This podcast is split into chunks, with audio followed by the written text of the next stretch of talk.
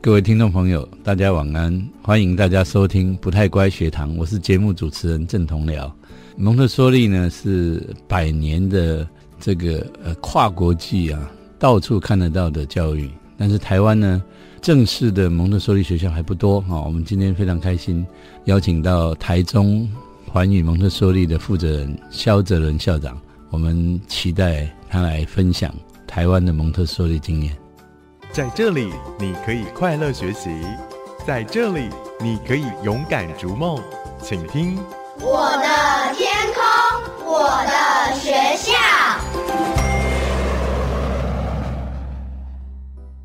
好，各位听众朋友，大家好，欢迎收听《不太乖学堂》，我是节目主持人郑同僚。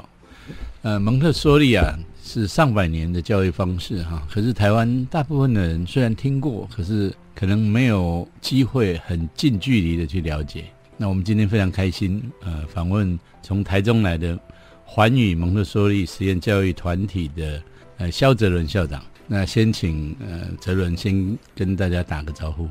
呃，阿廖老师，各位亲爱的观众朋友，大家午安，大家好。好，环宇哈两个字怎么写？然后为什么你们叫做环宇？能不能先介绍一下？这个名字哈，环宇是。从这个啊，寰宇收齐这个寰宇两个字。啊。啊，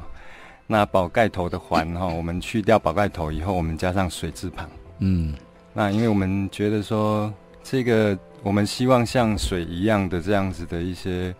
很有优点的这样子的特性，嗯嗯，哦，包括说哎，我们可以很柔软的、很开放的，哦，然后这个遇到困难，我们可以这个迎客后进的这样子的一种精神。哦，然后这样的好处啊，我们想要这个能够发挥我们的一些影响力，这样子，所以我们叫做环宇水字旁。是，泽伦以前是音乐人哦，是 呃有名的歌手。你为什么从呃音乐人走上变成教育人？其实这个音乐跟教育这两条路，在我的人生里面是它是并进的啦。很久以前，我在这个大学时代以前，我我都是很喜欢弹唱。嗯，那一直这个有一个机会是这个自己有机会就发了这样的一个有一些台语创作的专辑哦，那也有这个国语的儿歌的专辑。嗯，哎，你的专辑这个你认为最厉害的是什么？最厉害的也不敢说最厉害了，就是呃对啊词曲的这种，因为我写台语是我的母语，是哦，所以我在那个台语的掌握度，我觉得还可以。啊，就是我的这个语词的运用，我觉得我跟旋律的这个结合度还蛮好的，嗯，啊，算是还算还算优美这样子，嗯，哎，所以呃，台湾的语言是很有它的美感的，很喜欢运用这些美感，然后把一些我们这个属于故乡的一些情感可以放到歌里面去，对，所以是因为这样的一个机会啊，我们去做这样子的传唱，那只是说啊。一直都是我在这个兴趣跟这个工作中间哈，那音乐就算是我的兴趣。那在工作上面，我一直就是从我当完兵的第一个工作，我就是在蒙特梭利的这样的系统的幼儿园哦，所以大概有五年的工作的时间都是陪着孩子一起。好，那这样子一路走来，大概有十几年哦，就是蒙特梭利的这样的教育的道路了哈。那大概两个轨道，大概也换来换去这样子。哦，嘿，他也是觉得说，哎，两边都是很有趣的事情。呢。蒙特梭利是怎么样的教育这么吸引你？蒙特梭利它其实是一种，我觉得跟我的人生观很贴近的一种教育嗯，嘿，像我就会觉得说，这种自然的或者是无为的，甚至就是说。我们可以更遵循我们的天性的这种教育的这种现场这样的环境，嗯，哦，那当然在这样子的一个嗯教育的现场里面也好，或者说这样的一个模式里面也好，其实从事的不只是教育的一种工作，我觉得就是说在里面我也是一种，我也在享受我的人生了。嗯。嗯，如果一个从来没有听过蒙特梭利的一个家长，嗯，要问你说。肖校长，什么是蒙特梭利？是怎么跟他说？蒙特梭利教育哈，它是就是一个意大利的女博士，她创立的一种教学模式嘛。嗯，那她大概就是一百多年前一直留下来的一种模式。那她本来是蒙特梭利女士，她从这个特殊孩子她身上，她发现这样子的教育是对这个特殊孩子她的影响力是很大的。那她也发现说，这样子的教育模式，她在一般的孩子身上，她能够发挥的影响力更深呐。哦，所以他就。哦，有一个机会，他是这样子去去实做了以后，他发现说，真的这样子的教育啊，能够不只是让孩子的，就是说他们的这个学习上面会有呃优于一般的教育的这种成就。嗯，他发现说，其实这样子的教育，他真正在达成的目标，就是一个孩子人格的一个整个完成的健全的人格这样子。嗯，所以说。透过这样的教育去让孩子在这样的一个教育模式里面，他去熏陶他的时候，其实这个孩子他并不是在他的目标学习目标，并不是学习知识，好，他的这样的目标其实他是在透过环境跟环境的一种应对，然后他去完成他自我的人格。那蒙特梭利的目标，他当然不只是说他这样子独善其身的一个目标，他其实认为说，透过这样的教育模式，可以让孩子的人格能够正常化之后。每一个独立的个体，他们其实都是没有受到压迫、没有受到扭曲的这个人格个体，所以这样的个体，它形成的一个新的社会，是他期望的一个和平的世界跟社会啊。嗯，哦，所以他有这样的一个目标，有这样的目标之后，我们再来看蒙特梭利的一些核心的理念，然后就是说，其实除了说它是一个自人格的自我自我完成之外，它其实很重要是说。蒙特梭利的教育，它是一种有宇宙观的教育。嗯，他对宇宙的看法，跟这个不管是印度人也好，或者是古古代中国人也好，他的哲学观，嗯，这种天人合一的概念也好，或者是啊整体观也好，就是说人跟自然的相处，它是一种很和谐的一种一种概念。所以从这样的概念去出发，他会发现说，在这样的宇宙运行里面，有一种力量，它是可以让。每一个人或者每一种生命，它在这样子力量的运作之下，其实它就自然就会发展的很好。只要人不去扭曲它的话，哈，所以这是他大概的精神呐。那所以说，孩子在这样的一个理念之下，啊，我们常常在这个惯性教育，我都说一般教育我们叫称惯性教育，嗯，就说在这样惯性教育之下，这些孩子其实他会是受到很多的干扰，是。他本来与生俱来，他是有一个力量，他要去从事一些学习活动。他那些学习活动，他不为别的，他就是他的生命的目的。他在那样的一个现场里面，他在那样的一个年纪里面，他最需要的就是知道宇宙的一切奥秘。所以说，他在这样的过程里面，他其实是很想要去了解这一切的。你只要不要去破坏他的这个啊学习热情，不要破坏他的学习动机，哦，他基本上他可以长得很好。嗯，好。那这样的一个力量，这样的一个热情，我们在我们的教育里面是很很希望能够去保护它，能够去这个守护这个热情跟能量了哈。那在这样的一个现场里面，孩子跟惯性教育很大的差异，也是在这个孩子本身，他其实是一种啊，在惯性教育里面，我们称老师。在黑板上面书写的这个白板上面书写的老师，我们称他是主角。嗯，但在蒙特梭利的环境里面，每一个孩子他都是主角，每一个人都是主角，每一个人都是主角。老师是配角，老师也是主角。嗯，好，就是说，不不管是孩子或老师，每个人都是主角。嗯，好，那有的时候孩子当老师啊，有的时候老师当学生。嗯，好，这个角色会互换的。那在这样的过程里面，其实这些孩子啊。他在这样的现场里面，其实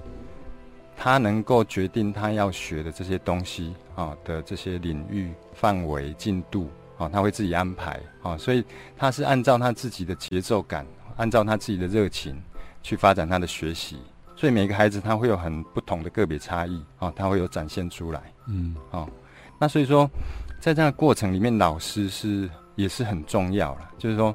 老师的角色其实跟惯性教育的老师的角色是很不同的，嗯，因为我刚刚讲不同，就是我们称惯性教育的老师，就是他是唯一的主角，哦，就是说其他孩子就是他就是听老师讲，啊，老师讲多少，他可能从那个基准点在打折这样子。那可是，在我们的环境里面，呃，老师就是像我们在准备这个环境的时候，我们说蒙特梭利的教育，他很重视的就是一个预备好的环境，所以在这样的一个环境里面，其实很需要的就是。你需要把这些孩子需要的一切，大概都要先有一个建构，好，让他们可以接触到这些他们想要接触到的这些领域知识的一个钥匙，嗯，好，所以老师在这样的一个过程里面，老师的准备是积极的。嗯，哦，就是包括说这些课程的预预备，这些材料的预备、教材教具的预备，这些部分老师是积极的。嗯，那等到孩子到了现场之后，每一个孩子他适合什么样子的学习，老师其实是会有一个按照个别差异有一个适性的领导。那引导过程里面，我们老师在也是在去了解他的天性也好，或者说我们在这样的一个老师其实会一个胸有成竹的一个课程。嗯，哦，就是说，我们大概会想说，大概这个孩子他的发展啊，他的他的可能性是什么？我们大概会丢出一些可能性的课程，让他有一个机会去接触。那每个领域他都有机会接触到。那接触了以后，这些孩子他再按照他自己的步调，按照他自己的节奏感去决定他什么时候要从事这个领域的课程的学习。嗯，好，所以说老师其实在一开始的预备是一个很积极的角色。可是，当孩子进到学习里面的时候，老师的角色就像一个科学家一样。老师的角色是一个观察者，就是我们就是会在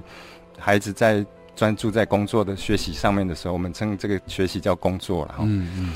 当孩子在专注在工作上面的时候，老师就是站在一旁，像一个科学家一样，观察这个孩子的需要，每一个教室里面每一个孩子。每一个场域里面的这种气氛啊，每个场域里面的这个个别孩子的需要，那按照这个需要，我们再去决定我们下一次的示范是什么。嗯，找出一个最适当的一个示范的时机。好，所以说，在这过程里面，除了一开始的积极之外，之后老师的这个呃作为，你会。感觉他是无为的，嗯，哦，就好像他没有在做什么事，其实他是在预备，嗯，在微听一个事情的发生这样子，嗯，所以老师在预备的过程里面，老师其实搭完这座桥，老师退后，他的那个时候的一个角色就好像一张壁纸一样，甚至这个孩子，呃，老师如果不在教室里面，孩子他不会受到影响，嗯，啊，因为学习的主角是这些孩子，嗯，所以他们每一个孩子在这样的环境里面，他们是。很清楚自己学习的目标是什么，所以他们会去安排，会去规划，有一个自主学习的状态。嗯，好，那我们的示范就不会太长了，大概都是十五二十分钟，最多三十分钟这样子。好，这样的一个示范的时间，其他的时间都是他们自我学习的时间。是，所以一个人如果进到蒙特多梭利的教室，他看到的是不同孩子忙着自己的工作，嗯，然后老师就在旁边当一个观察者。你可能会看到老师，就是他可能很轻松，然后这个老师他可能是在泡着咖啡在喝，有可能，嗯，有可能这个老师是非常的忙碌，他就是忙着陪陪着一两个孩子在解释某一些事情，嗯，这个状况他都会在这样的场合里面会被看到，哦，所以说老师的角色他是多元的，然后也是很有弹性的，嗯，然后要随机去找到自己的位置这样子，嗯嗯，所以。在蒙特梭利的教室听起来，老师的角色是非常不容易去拿捏哈，是要做的恰到好处。你要事先要积极准备，对，然后等孩子开始学习的时候，你要观察，然后适时的协助，是。所以如何成为这样的老师，确实是不容易。那泽伦，我们刚提到这个老师哈，这个角色，你你自己来说啊哈。你经过怎么样的培训过程，才会可以成为今天你觉得自己可以放心去带孩子这样的一个角色？呃，蒙特梭利的老师，嗯，他需要受过一些蛮严格的训练嗯。那所以说，今天我们台湾号称有一千多个蒙特梭利幼儿园，但是目前就是我们可以看到的蒙特梭利小学的部分，大概就只有六所。嗯，那当然现在，那今年是一个比较特殊的关键年，大概就是你会看到从今年以后，大概就是逐年会上升这些学校的个体数了哈。那老师的练这个训练，其实它不容易，是这蒙特梭利本身，它在这个。他在世的时候，哈，他八十二岁，哈，他大概有三十九年的时间，他在推广他的呃教育模式，所以他其实他有一个很严格的一个训练的一个方式，是很早就确立下来。嗯，那包括说他在上课的这个过程里面，呃，你需要说在某一个领域的课程，他在上的过程里面，你必须要把笔记全部都呃逐字的这样子记录下来哦，操作步骤这一些部分。那包括说你这些操作过程，你可能每一个示范都要有绘图的部分哦。那包括说。这个课程结束，如果是礼拜五的时候，可能礼拜一就要把这一本教学手册整本要交出去哦。那除此之外，大概你大概睡睡眠时间很很短，你必须要在一个高压的情况之下达成这些目标之外，大概多久？它大概为期大概九个月啊。嗯，好，那这个嗯九个月时间里面，大概呃除了放假的时间，大概每一天都要这样这样学习。那除了这个之外，你每一个大概每一个教具的示范，你都要很熟练。所以说，你大概除了上课之外，你大部分的时间是要在留下来，在训练中心在呃练习这个操作步骤。那操作步骤熟练之后，在期末的时候，大概会分成几个部分是需要考试的。哦，那包括说你可能理论的部分，老师就会有一个这个理论的考试。那这个操作的部分会有操作的考试。那如果有这个三百样教具的话，大概就会用抽签的方式抽到哪一样就来操作这样。嗯，那这个你除了这个操作过程之外，老师其实会这个训练师其实他会很严格的要求说，你能够回答得出这个教具的示范的目标，它的直接目的跟间接目的是什么？那包括它的前面的先辈经验是什么？后面它的往后的延伸活动是什么？嗯，这些你都要一个很清楚的脉络。嗯，所以。那意味着这些呃元素是固定的吗？比如说我操作这种玩具，就一定是有那些这个直接间接的目的吗？它每一个教具它的设计，它都会有很清楚的直接目的跟间接目的。嗯，对。那这个它很特别，是它会把这些它要给的东西，那些目标，它是呃有一个很清楚的一个孤立化。嗯，比如说你如果这个目标是要让孩子学习到某一个文法的建立，他就可能把它孤立成一个教具。嗯，那他透过这个操作就学会这个文法的理念概念这样子。哦，可是这样子听起来会不会又窄化了这种人类发展的可能性？这个呃蒙特梭利的教育哈，它很特别，是这些东西它是因着他的观察，就是说。孩子在什么阶段，他会需要什么样子的发展？嗯，他是透过很大量好几十年的这样子的一个观察经验的累积跟实作，对，所以他会知道说，大概孩子在什么样的阶段，他会需要什么样子的呃学习啊。那所以说，他透过这样的观察之后，他呃以科学的经验啊，然后去设计出这样的教具。那当然说，在给的时候，他是有一个单一的方向性，可是，在孩子的学习。在蒙特梭利的环境里面，有一个很重要的原则，就是他是有自由选择的一种权利，然后就是孩子他是其实，在教室里面他是很自主的，所以这些东西他都只是一座桥梁，透过这个老师这座搭桥的人，他去接触到这样的一个环境里面的这些教具或者是课程之后，孩子他决定他什么时候要去啊操作这些教具，那至于说操作完教具之后。它的延伸活动，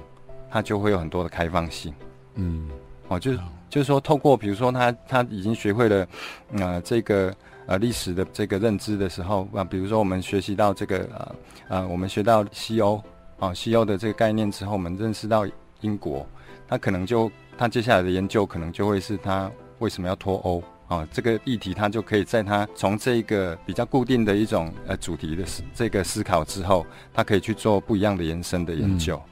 所以那个时候已经他学习的效果会产生的影响，已经是在老师的设计之外了。是的，你可以这样讲。哦，那但是它的基础就是说，老师其实他会是一种比较有步骤性的，然后比较有程序性的，他大概会把一种。有系统的一种知识，在建立的过程里面，它是有系统的。可是他从这个系统里面，他只是要让孩子在接触这些内容的时候，他是有有系统的可以接触到。嗯，但是它的发展是开放性的。哦，所以说他可以接触到这些课程，但是它的发展就会是呃有包含到呃这个随机的部分这样子。嗯，但是如果比较年幼的时候，他玩什么样的玩具？呃，会达到什么样的间接呃直接的效果，那是是可以预期的。是，要不然其实如果没有那个呃开放发展性的话，那等于是嗯，那它其实就更封闭了，对不对？因为整个环境是由老师设计的，是，然后如果每一个玩具玩了，它会怎么样的效果？嗯，也是完全是可以预期的。那这个教育基本上就是相当的封闭了，不是吗？这些教育它的设计就是说，呃，它的教具本身它是因着这个孩子他的发展去设计的，嗯，所以它基本上这些教具它并不是成人的需要，这些教具是孩子的需要，嗯，包括说他什么时候会发展他的动作，他什么时候会发展他的语言，他什么时候会发展他的对这个感官的这些认知的概念，它其实是它有科学性的，嗯，所以他按照这个科学性的这个过程，他提供这样的一些教具，让孩子去满足他的呃内在的需要。哦，那当然，这个孩子他有一种普遍性的一种敏感期，我们称为这个对学习的一种敏感期。他在特定的时间里面，他会对某一些特定的能力，会对某一些呃学习或者是这些学习的动作会有特定的这种专注，然后他会延延续一段时间，那他会不停的重复，然后非常的专注。透过这不停的操作跟专注之后，他获得某一项特定的能力之后，他就会对这一项教具或者对这个能力就会失去兴趣，嗯因为他已经习得了这个能力，嗯，所以这个它是有它的科学根据在里面。那这个可以理解。对那问题是，他这个也是在老师原来盘算的范围里面嘛？如何在他的学习的效果能够超过老师的盘算？基本上这些孩子他的学习啊、我们在三到六岁的阶段哦，嗯他会比较是孩子，他会是在属于他在建构他内在的这个我们说说称为是专注、协调、独立跟这个秩序感，对，就是他的内在的秩序的建立、嗯人格的这个成分了哈。那他在建立这个部分的时候，其实，在三到六岁的孩子，他们的他们的特性是比较独立的一种状态，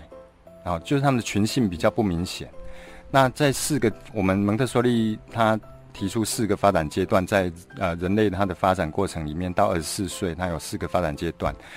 呃，三到六岁就是属于这种比较独立性的这个发展阶段，他要从家庭独立出来，变成他是一个呃脱离妈妈、脱离家庭的一个角色。那一直到小学阶段的时候，他就会有大大量的这种社社会性的发展。哦，那所以到小学阶段的社会性的发展的过程的时候，其实很多的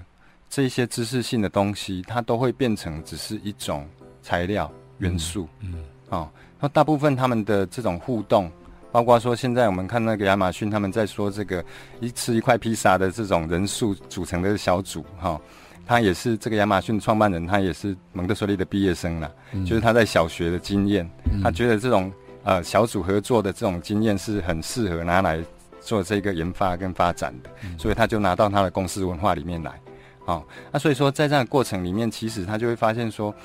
诶，这样子的教学的内容，它并不是最主要的目标，是而是说他透过这些教学内容，他们去发展他们个别的需要。嗯嗯嗯，发展个别需要这很重要。对，你你刚刚提到亚马逊的创办人啊，是那学蒙特梭利的还有哪一些让人家觉得呃眼睛为之一亮的人人名？我们蒙特梭利人，他在这个世界上现在很多了，就是现在都在影响，深深影响着我们的生活啊。你包括说你现在所用的电脑，微软，嗯，比尔盖茨他就是，啊。那你说 Google 嗯，啊，Google 创办人也是。是那维基百科我们都使用过啊，维基百科的创办人也是哦，哦。那还有什么啊？脸书的创办人也是。好，这些都是蒙特梭利的毕业生。对对好对，所以那这很很有意思了啊！看起来是成果丰硕，至少有这些顶尖的代表性的人物。呃，回到你这个台中的现场呢，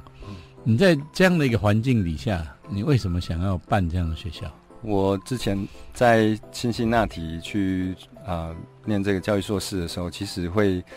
很羡慕到说，呃，他们国外有这样的一个学习环境，给我们的孩子也好，或者是给我们的老师也好，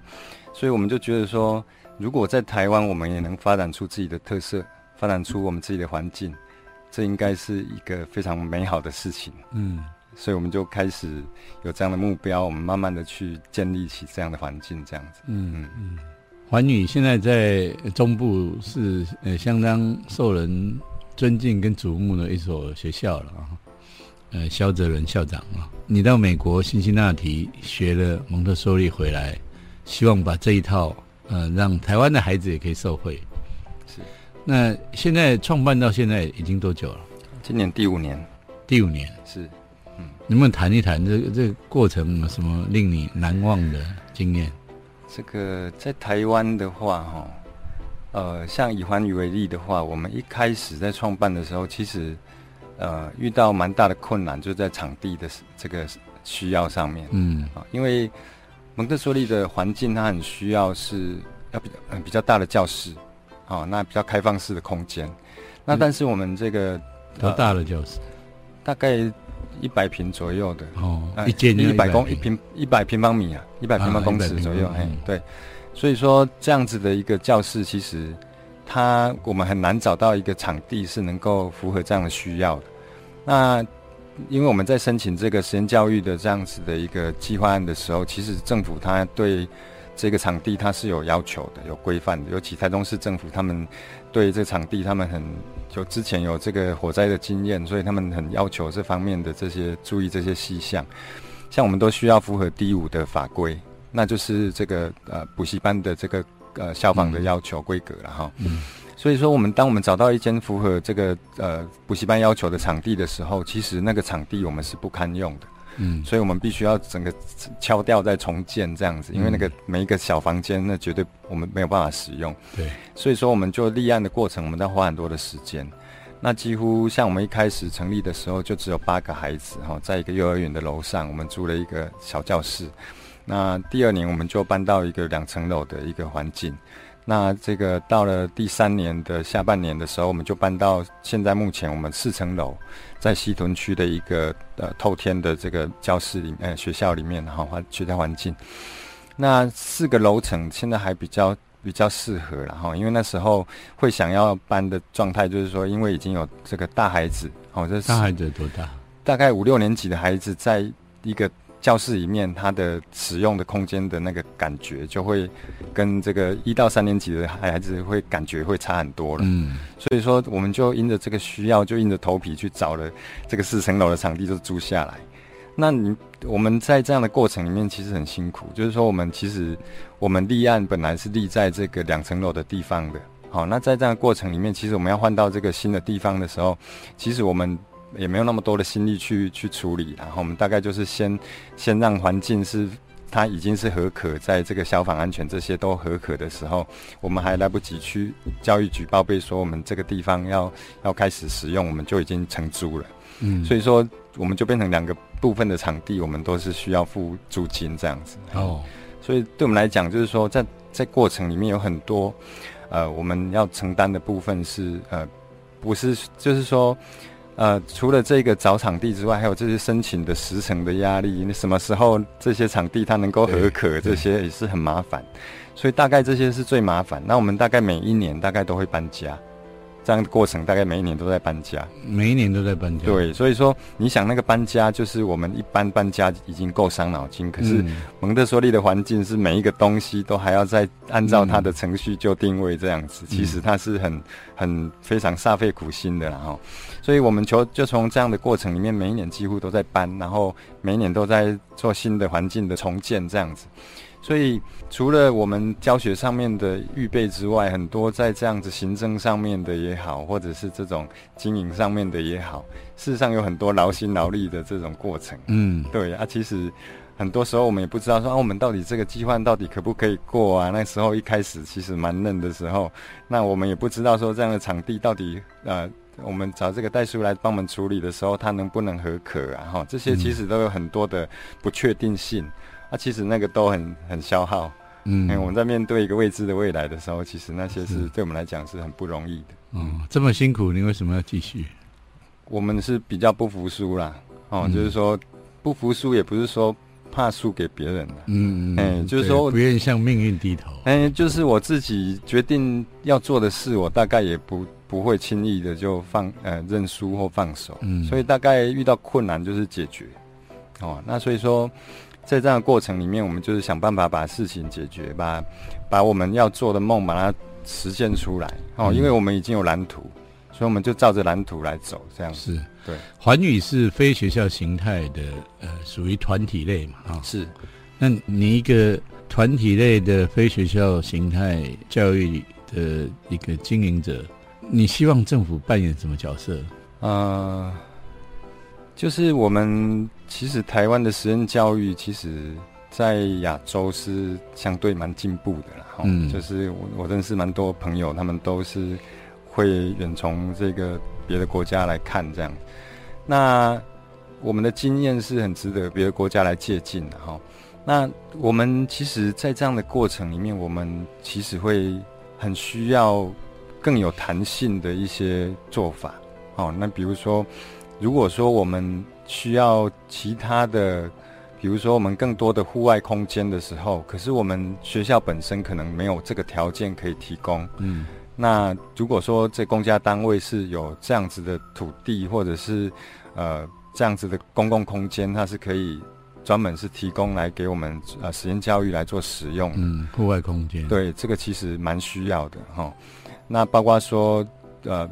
你说别的学校的这些操场，我们可不可以去使用？这些球场，我们可不可以去使用？嗯他有没有办法更对这些实验团体更友善？这样子，嗯让我们去可以很方便的去使用，而不用每一次的使用都要提出一大堆的申请书这样子。哦哎、对。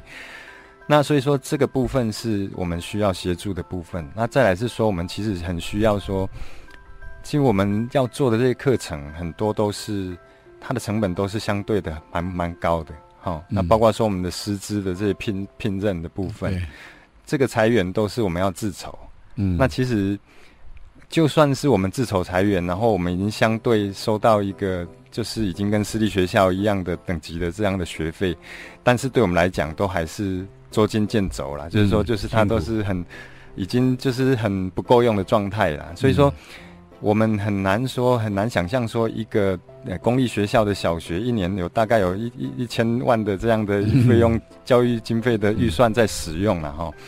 那所以说，当如果说我们在思考说，如果这样的孩子来到我们这个团体里面来的时候，每一个这样的来到我们团体受教育的孩子，其实他们已经他们的父母已经付过这些税金去去给这些教育经费了，结果来到这边念书的时候，他还要再付一次学费。嗯，所以他等于是很不公平，他要付两次。是那所以说，那你拨给这个呃公立呃教学校的这些经费，那这些经费他们在没有使用的状况之下，比较合理的状态是，他应该要有比如说教育券的补助的方式，嗯他可以回到这个家长本身或者孩子本身，让我们的教育是有更多的选择权，